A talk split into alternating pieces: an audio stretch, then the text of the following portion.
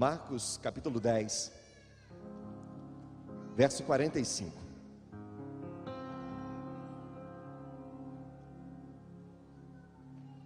Nós, quando preparamos uma mensagem, a gente não tem noção das pessoas que estarão na igreja. A gente não sabe.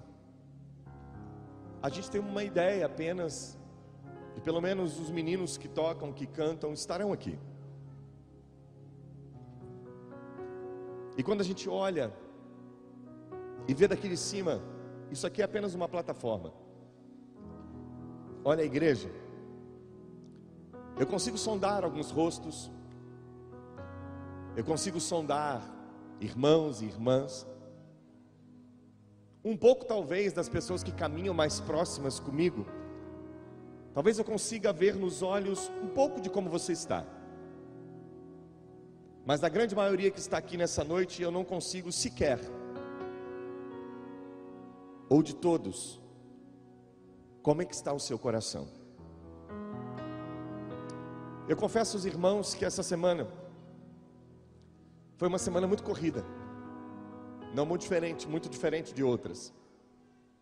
E o que eu quero compartilhar nessa noite com os irmãos é um evangelho simples, poderoso, porém simples tremendo e abençoado, porque não tem a ver com pastor, não tem a ver com essa igreja, não tem a ver com a denominação, nem o fato de sermos evangélicos. Mas quando olhamos para a Bíblia, através de Jesus Cristo, que é assim que a gente tem que ler a Bíblia, a gente percebe que tanto eu quanto você não somos nada sem essa graça do Senhor. Por isso que eu vou pedir para você deixar a sua Bíblia aberta em Marcos capítulo 10, verso 45. Eu não conheço a sua vida. Talvez essa não tenha sido uma semana muito fácil para você. Talvez você tenha entrado aqui na esperança de encontrar uma resposta, uma direção para a sua vida. O que eu sei é que não sou eu que tenho uma resposta para a sua vida. O que eu sei é que existe um Deus, dono desse culto, que tem a resposta para a sua vida. E talvez você diga assim para mim, pastor, eu já estou orando há um tempão. Eu já estou querendo saber um tempão qual é a resposta e eu não encontro. Talvez você não percebeu ainda que a resposta não são coisas ou saídas de problemas. Talvez você não tenha percebido ainda que a resposta é a própria pessoa de Jesus Cristo na sua vida. Então, meu querido, tem orações que o Senhor vai responder, e tem orações que Ele vai deixar de responder simplesmente para trabalhar algo em você. O Senhor não trouxe você aqui para assistir um culto, o Senhor trouxe você aqui para falar com você. E o que ele quer falar com você está escrito aqui, em Marcos capítulo 10, verso 45, que diz assim: Pois o próprio Filho do Homem não veio para ser servido, mas para servir e dar a sua vida em resgate de muitos. Pois o Filho do Homem não veio para servir, ou perdão, para ser servido, mas para servir e dar a vida em resgate de muitos. Eu sempre estou recomendando aqui em cima que a igreja leia algum livro da Bíblia durante a semana. Tenho em particular um amigo que gosta muito do livro de Marcos. E esse é um livro prático, abençoado, fácil de leitura, o menor dos evangelhos. E dentro do livro de Marcos há algumas particularidades que eu quero apresentar para você nessa noite. A palavra-chave que mais você vai encontrar no livro de Marcos é a palavra servo, que quer dizer sem vontade, sem escolha, obediente em tudo que faz, faz sem esperar nada em troca. Talvez o que esteja faltando no evangelho simples de cada dia é a gente entender que a gente não é senhor da nossa vida, que a gente não é senhor dos nossos sentimentos, das nossas escolhas que na verdade quem é o Senhor é o Deus Todo-Poderoso que nos criou E que hoje o Senhor está falando para nós: se não assumirmos a posição de servo, de filho, de obediente, de não esperar nada em troca, não podemos experimentar o que Ele tem preparado para cada um de nós. O Evangelho, irmãos, não é algo de autopromoção. O Evangelho não é o homem centralizado. O Evangelho não é um lugar que você vem para ganhar. O símbolo do Evangelho não é uma escada para você subir na vida. O símbolo do Evangelho é uma cruz para você morrer para a sua vida. Nunca use o Evangelho para ganhar coisas. Nunca use o Evangelho para barganhar com Deus. Se você é servo, se você é escravo, você não tem escolha. Eu não tenho escolha. Então o que Cristo falar, eu preciso viver. E se tem uma coisa que Deus quer falar conosco nessa noite, é que precisamos ser obedientes precisamos obedecer o Senhor. Não é num culto quando o pastor pede para você aplaudir. Não é num culto quando a mira pede para você levantar as mãos. É quando acabar essa celebração e você sair lá fora, você vai entender que você continua servo, que você continua obediente, que você continua sem vontade, que você precisa morrer para você mesmo. Irmãos, nós estamos militando por muita coisa. Nós estamos militando por coisas dessa terra, e tudo que é dessa terra vai ficar para trás. Por isso que o filho do homem não veio para ser servido, mas para servir e dar a sua vida em resgate de muitos. O que Jesus fez pela sua vida, nenhum homem pode fazer.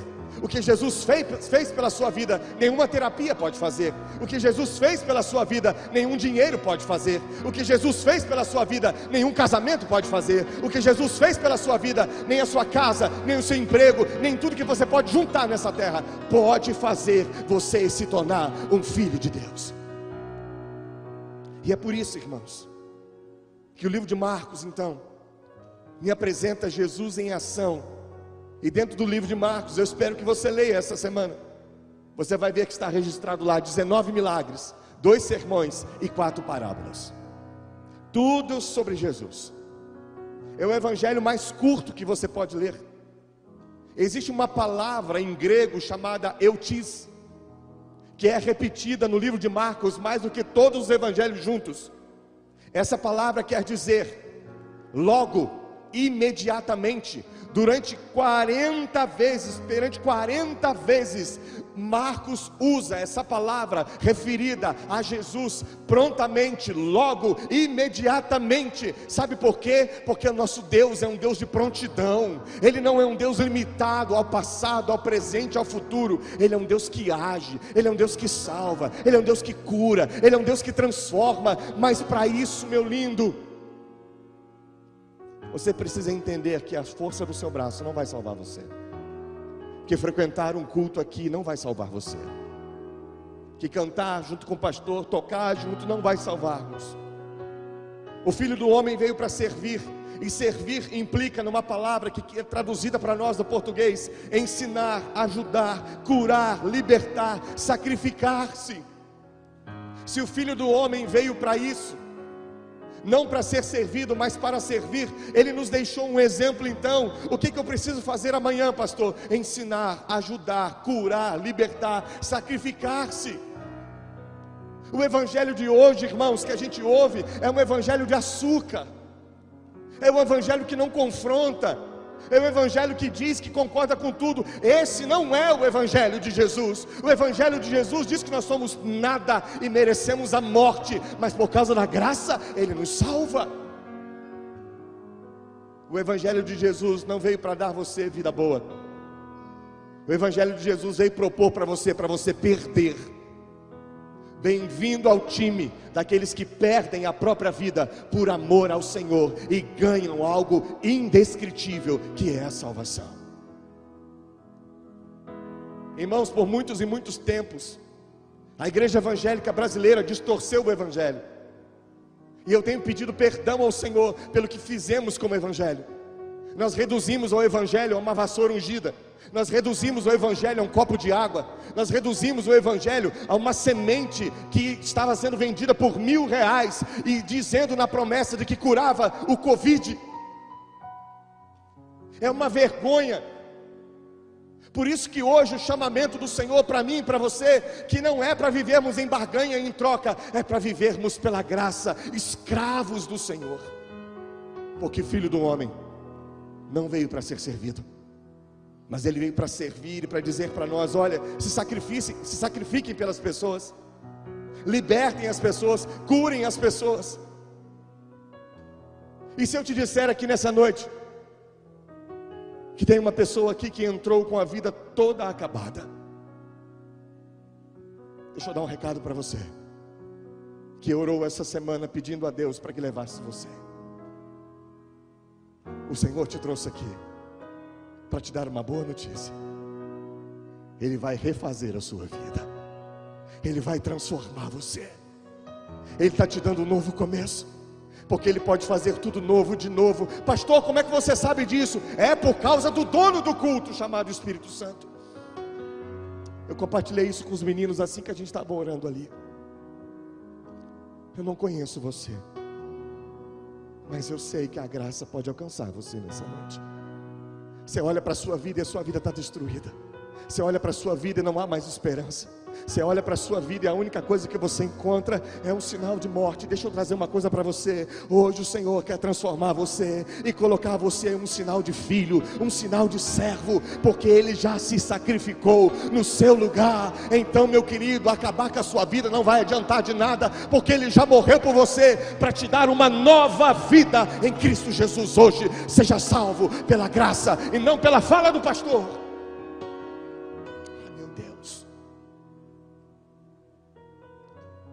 Se o filho do homem veio para servir, o que, que eu estou fazendo? O que, que eu estou fazendo com os meus dons e talentos? O que, que eu estou fazendo com ele colocou na minha mão os meus bens? O que, que eu estou fazendo?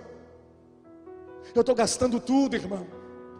Eu estou gastando meu tempo depois querendo comprar tempo. Eu estou gastando a minha alegria depois querendo comprar alegria. Eu estou gastando meu ânimo depois querendo comprar o meu ânimo.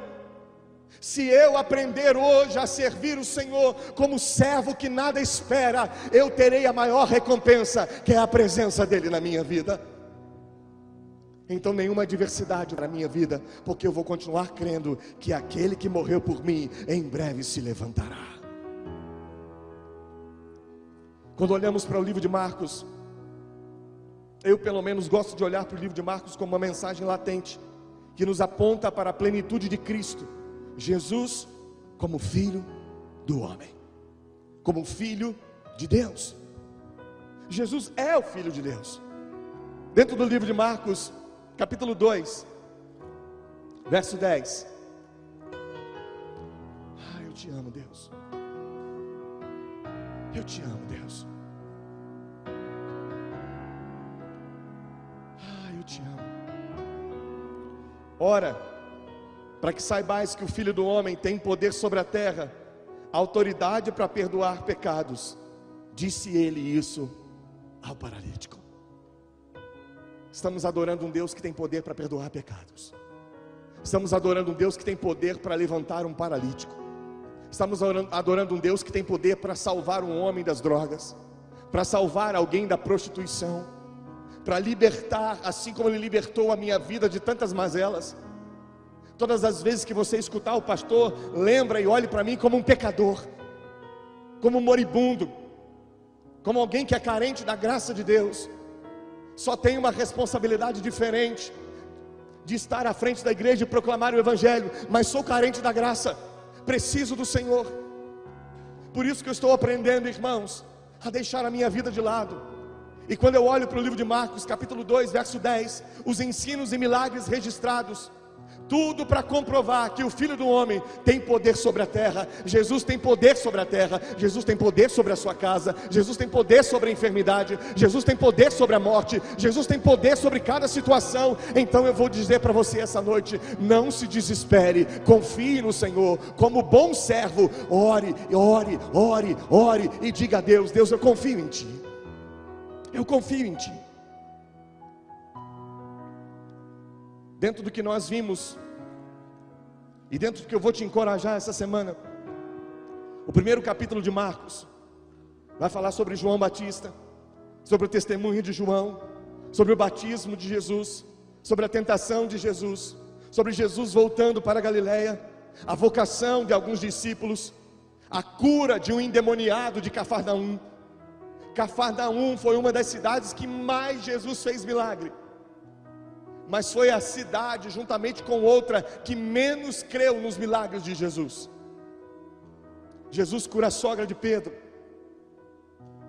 E se você ler a partir do verso 32, muitas outras curas, a minha Bíblia, a sua Bíblia vai dizer que todas as pessoas que eram levadas a Jesus eram curadas e os demônios eram expelidos por causa do poder desse homem que era servo e não estava preocupado com a sua vida, nem fazer do seu ministério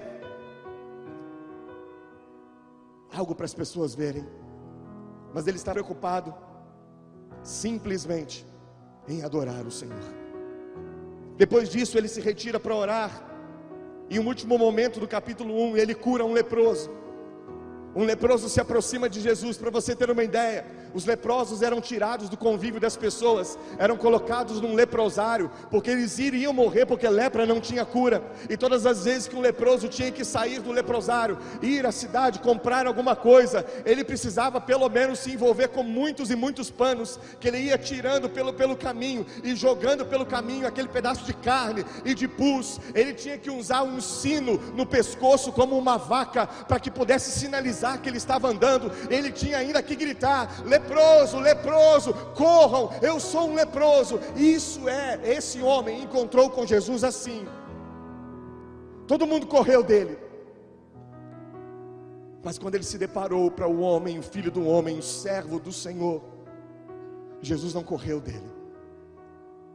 E ele disse para Jesus: Eu sei que se o Senhor quiser, o Senhor pode me tornar limpo. E sabe o que Jesus disse para ele? Eu quero. E Jesus o tocou, porque ninguém podia tocar num leproso, porque ficaria imundo. Deixa eu falar uma coisa para você. Talvez eu e você estejamos aqui leprosos hoje, com o coração cheio de rancor, cheio de mágoa, cheio de sofrimento, cheio de questionamentos. Hoje pode ser a noite que você se achegue diante do Salvador e diga assim: Senhor, me limpa. As pessoas já estão sentindo o meu fedor. As pessoas já sabem quem eu sou.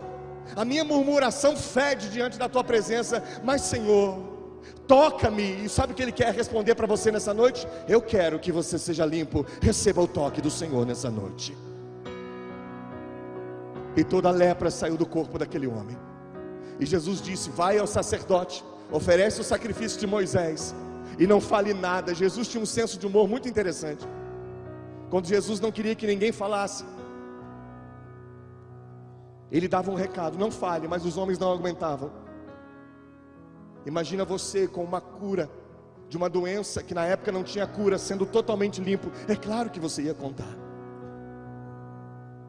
Tem uma lepra que eu e você carregamos, que só pode ser curada pela presença de Jesus. Essa lepra é o pecado, a independência de Deus.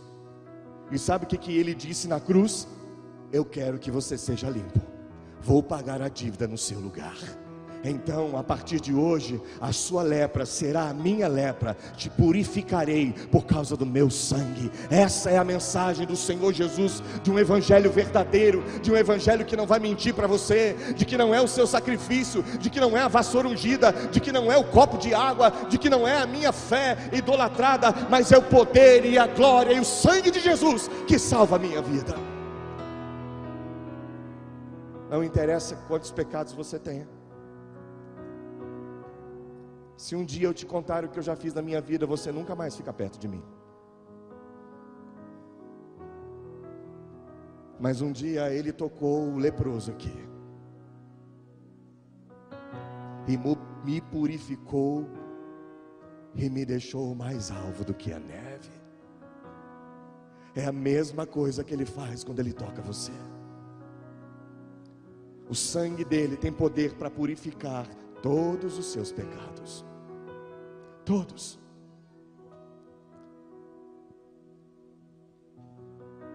Capítulo 2. É a cura de um paralítico de Cafarnaum. Mais uma vez, Jesus, o mestre dos mestres, se utiliza de milagres para ensinar. Como é que ele fazia então, pastor? Jesus demonstrava seu poder, afirmava sua autoridade divina, mas também evidenciava sua compaixão e imenso amor pelas pessoas.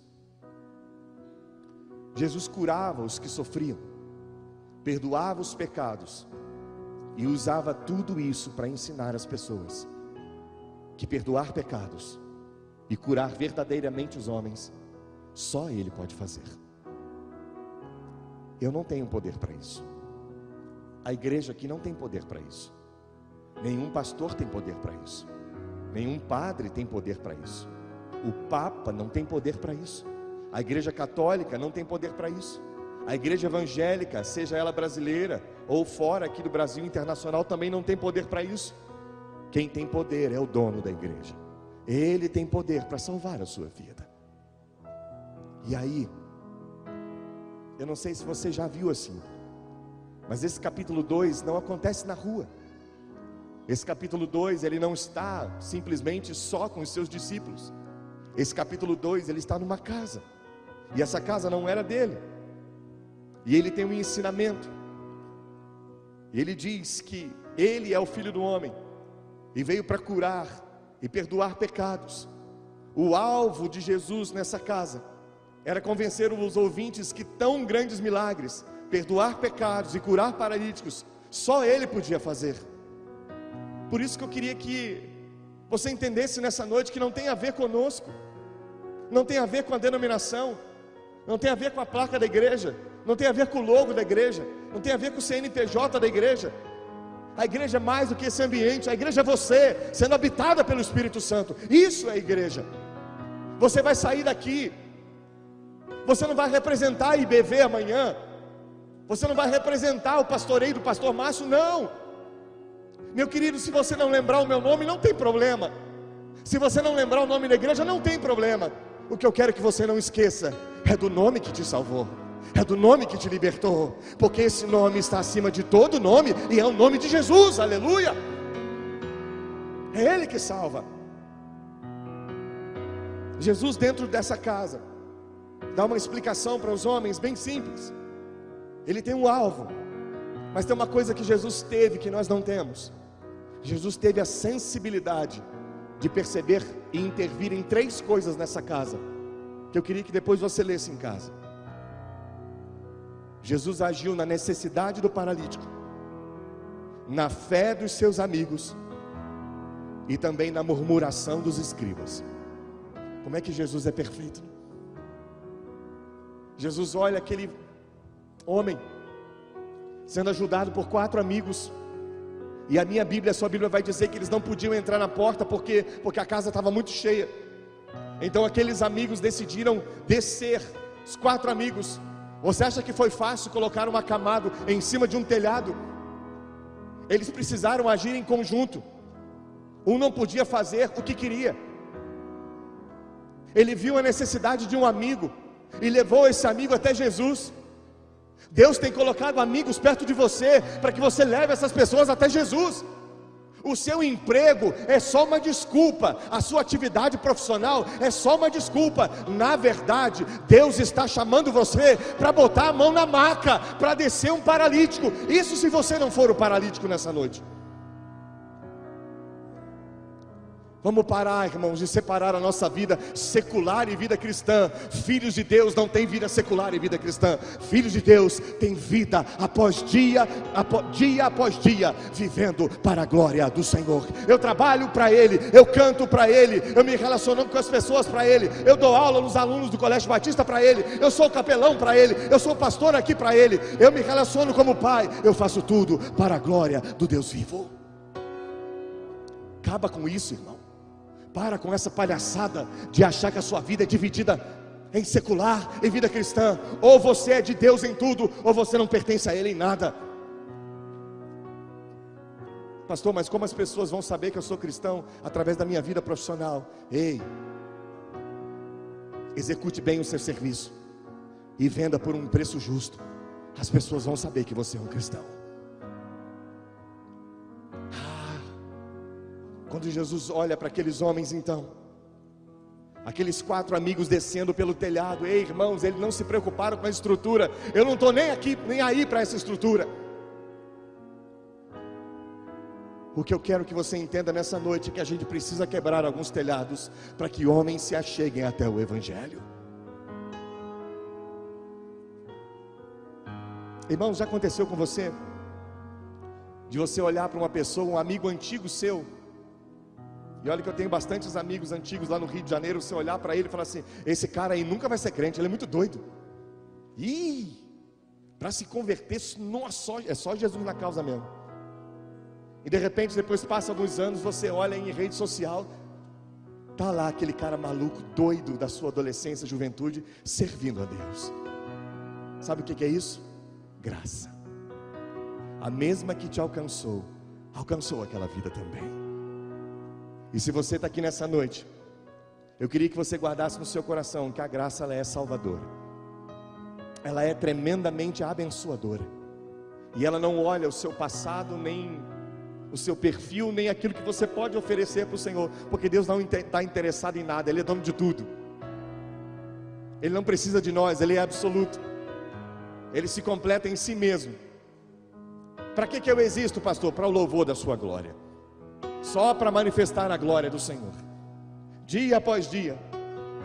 Aí Jesus olha para a necessidade de um paralítico, vê a fé de quatro homens descendo pelo telhado cura o paralítico, perdoa o pecado do paralítico, abençoa aqueles quatro homens que estão com o paralítico. O paralítico toma a sua cama. Jesus ainda intervém no coração daqueles que estavam murmurando. Aí eu pergunto para você: como é que você está aqui nessa noite? Quem é você nessa história? Você é daqueles que trazem pessoas e não se preocupa com estruturas, porque você sabe que estrutura não salva ninguém, que telhado quebrado não importa quando o, o, o objetivo é a vida. Por isso que nessa noite, bebê, eu quero declarar para você: se tivermos que quebrar telhados, nós vamos quebrar telhados, mas nós vamos apresentar as pessoas até Jesus e vamos levar, seja um paralítico, seja alguém que precise, a conhecer a graça do Senhor através da nossa vida. E é assim. Não, pastor, eu não sou desses. Hoje eu estou aqui acamado. Hoje eu estou aqui arrebentado. Hoje eu estou aqui como um paralítico. Hoje eu estou precisando que alguém me coloque pelo telhado. Me desça até Jesus, porque eu perdi o rumo da minha vida. Se você perdeu o rumo da sua vida, bem-vindo a este lugar. Essa é a palavra do Senhor para você nessa noite. Eu vou ao seu encontro, diz o Senhor. Perdoarei os seus pecados, porque só o Senhor pode fazer isso. E de todos eles não me lembrarei mais. Onde abundou o pecado, há força e graça suficiente para superabundar a graça do Senhor. Assim como aquele homem que foi descido pelo telhado, se você hoje está encontrando o Senhor nessa noite, se de alguma forma você se sente colocado nessa igreja, descido pelo telhado, eu quero dizer que o mesmo Jesus que estava numa casa apertada, é o mesmo Jesus que está aqui nessa noite, e Ele diz para você: perdoados estão os seus pecados, e seja curado todas as mazelas do seu coração, seja livre, por causa da graça. Seja livre. E para você que está aqui, julgando tudo que você vê, para você que chegou aqui e julgou as pessoas que estão tocando, para você que chegou aqui e julgou a estrutura da igreja, para você que visita culto e as coisas que te interessam são só as coisas erradas do culto. Deixa eu falar uma coisa para você. Ele também te conhece. O Senhor não quer punir você, mas Ele também tem um propósito de salvação para a sua vida. Então, meu querido, para de olhar com o foco errado e com a motivação errada. e comece a olhar para o Senhor como Salvador da sua vida. Talvez Deus tenha te trazido aqui hoje para recomeçar com você, porque o Deus da Bíblia também é um Deus de recomeço. Não havia esperança para aquele homem paralítico,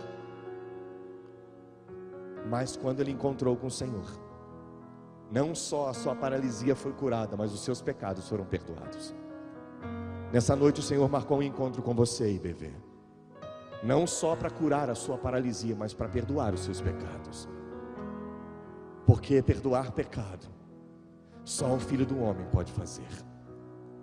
E Ele te trouxe aqui para dizer que Ele vai recomeçar outra vez com você. Você crê nisso que eu estou falando? Essa palavra é uma palavra de conforto, ajuda e encorajamento para a sua vida. E eu já estou terminando. Eu só queria dizer para você, para você não ter medo, porque aquele que começou a boa obra em você é fiel para completar. Vamos orar mais uma vez. Feche os seus olhos. Pai, nós te damos graças nessa noite. E não há nada melhor do que buscar a tua presença. A tua palavra é pura, simples e mais poderosa. O Senhor não precisa da minha ajuda aqui para nada. O Senhor poderia convencer corações nessa noite totalmente sem mim, sem ninguém. Mas o Senhor quis nos usar nessa noite. E te damos graças por isso. Te damos graças por cada vida aqui. Aquelas que entraram e estão trazendo alguém nessa noite. Abençoe-os como o Senhor abençoou esses quatro amigos. Talvez alguém tenha entrado nessa noite aqui como um paralítico, trazido por alguém sem esperança. Que essa noite seja noite de salvação e de perdão de pecados para essa pessoa. Mas se há alguém aqui também, o Deus, que entrou para murmurar ou para reparar em alguma coisa, o Senhor sonde esse coração e dê a oportunidade dele refazer a sua vida e ser reencontrado pelo Senhor. Guarda, guarda cada um de nós aqui, em nome de Jesus. Amém. Eu vou pedir à igreja que continue orando. Todos os irmãos, por favor. Vou pedir para que você não converse agora. E se possível, você não levante, não saia do seu lugar. Nem para beber água por enquanto. Como eu falei no começo do culto, eu não conheço você. Eu não conheço todo mundo que está aqui. Eu conheço algumas pessoas que convivem com o pastor e que estão chegando para a igreja. Mas eu não conheço a maioria das pessoas, talvez no íntimo. Mas eu disse no começo do culto que existe uma graça maravilhosa do Senhor que sonda você e te conhece como ninguém conhece. Eu quero orar por você. Sem o pastor falar nada, já tem gente levantando a mão e dizendo: Sou eu, pastor. Querido, deixa eu falar uma coisa para você: isso não tem nada a ver com o pastor, isso é a graça do Senhor. Se você ouviu a mensagem que o pastor pregou essa manhã, essa noite, perdão, e você entendeu que é para você e que você precisa desse evangelho impresso no seu coração, não só no culto, mas todos os dias. Eu queria que você levantasse uma das suas mãos, que eu quero orar por você. Tem alguém nessa noite? Amém. Deus te abençoe. Amém, Deus te abençoe. Amém, Deus te abençoe. Amém, Deus te abençoe. Amém, Deus te abençoe. Amém, Deus te abençoe. Amém, Deus te abençoe. Amém, Deus te abençoe. Amém, Deus te abençoe. Amém, Deus te abençoe. Amém. Deus te abençoe. Pode abaixar sua mão.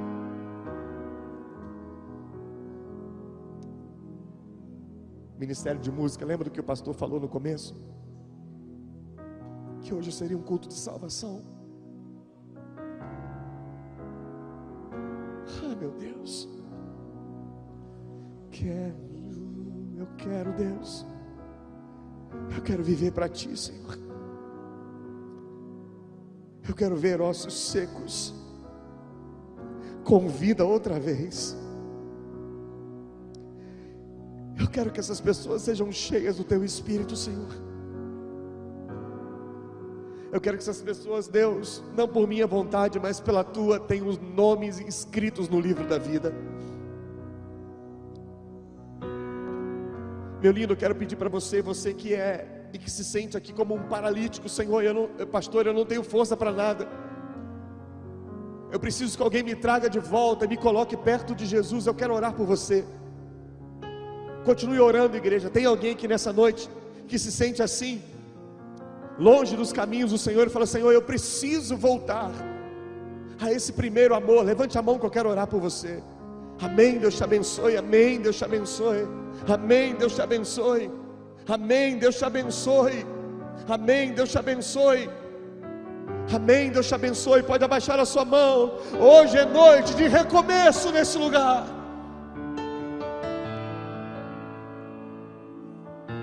Hoje é noite dele te pegar pela mão.